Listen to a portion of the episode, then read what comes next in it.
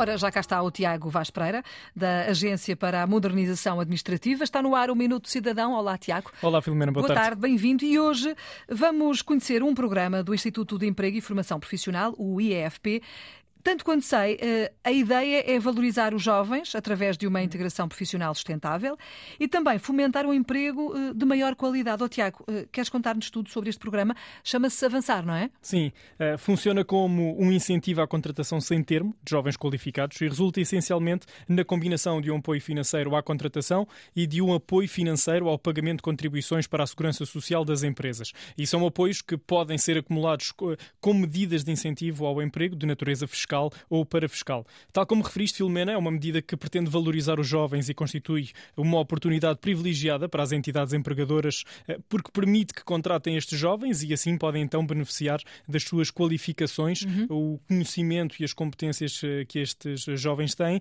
com todo o potencial de inovação que lhes está associado. Eh, trata-se também de uma medida que promove, claro, a competitividade, que é também uma dimensão fundamental para a evolução do tecido económico e empresarial. Olha, e quais são exatamente os objetivos deste este programa Avançar? É um programa que pretende, sobretudo, atrair e reter uh, o talento dos jovens qualificados e apoiar a sua autonomização. Uhum. E há muitos, não é? Muitos.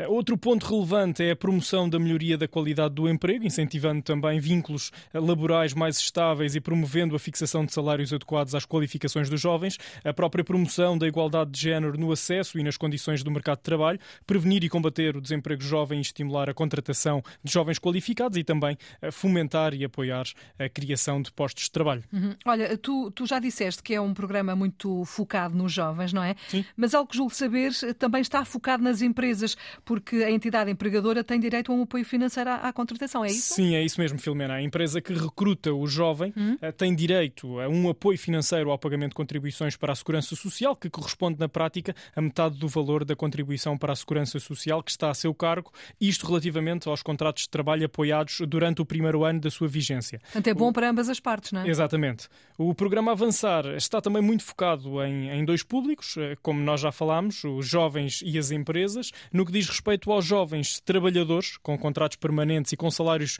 de no mínimo 1.330 euros, é-lhes atribuído uma bolsa mensal de 150 euros durante um ano, a pagar mensalmente e mediante transferência bancária pelo IFP, e para as empresas que contratem jovens sem termo, podem receber um financiamento que vai desde os 8.600 aos 12.400 euros, acrescidos de descontos às contribuições. No que diz respeito aos critérios de elegibilidade, estão incluídos os contratos de trabalho celebrados com jovens com idade igual ou inferior a 35 anos, uhum. uh, que tenham licenciatura, mestrado e doutoramento e que estejam então inscritos no IFP como desempregados ou à procura do primeiro emprego. Deixa-me só tirar uma dúvida. Tu disseste licenciatura, mestrado e doutoramento? Exatamente. Tem que ser uh, e doutoramento, não e... pode ser ou. Uh, sim, uh, neste caso é licenciatura, mestrado e doutoramento, ou seja, estamos a falar de, dos três níveis. Dos três níveis, muito bem, ok. Entretanto, uh, agora que já conhecemos melhor o conteúdo deste programa Avançar, deixa-me só perguntar, Tiago, quem quiser fazer uma candidatura, onde e como é que pode fazer tudo isto? Para a, candidatura, a candidatura é feita através do portal do IFP Online e para todos os que pretendem formalizar essa candidatura, mas, mas ainda têm algumas dúvidas sobre o programa, podem esclarecê-las através de e-mail para ifp.info.ifp.pt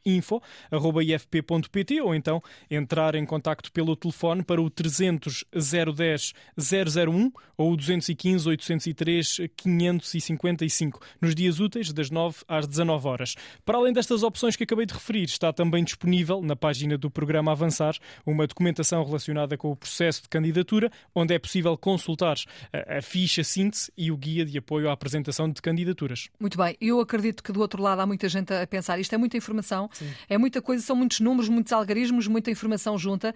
Não há problema. Eh, daqui a pouco esta conversa vai ficar disponível na RTP Play. Exatamente. Portanto, podem lá ir ver os números de telefone, ver as informações todas, andar para trás, voltar a ouvir as vezes que entenderem.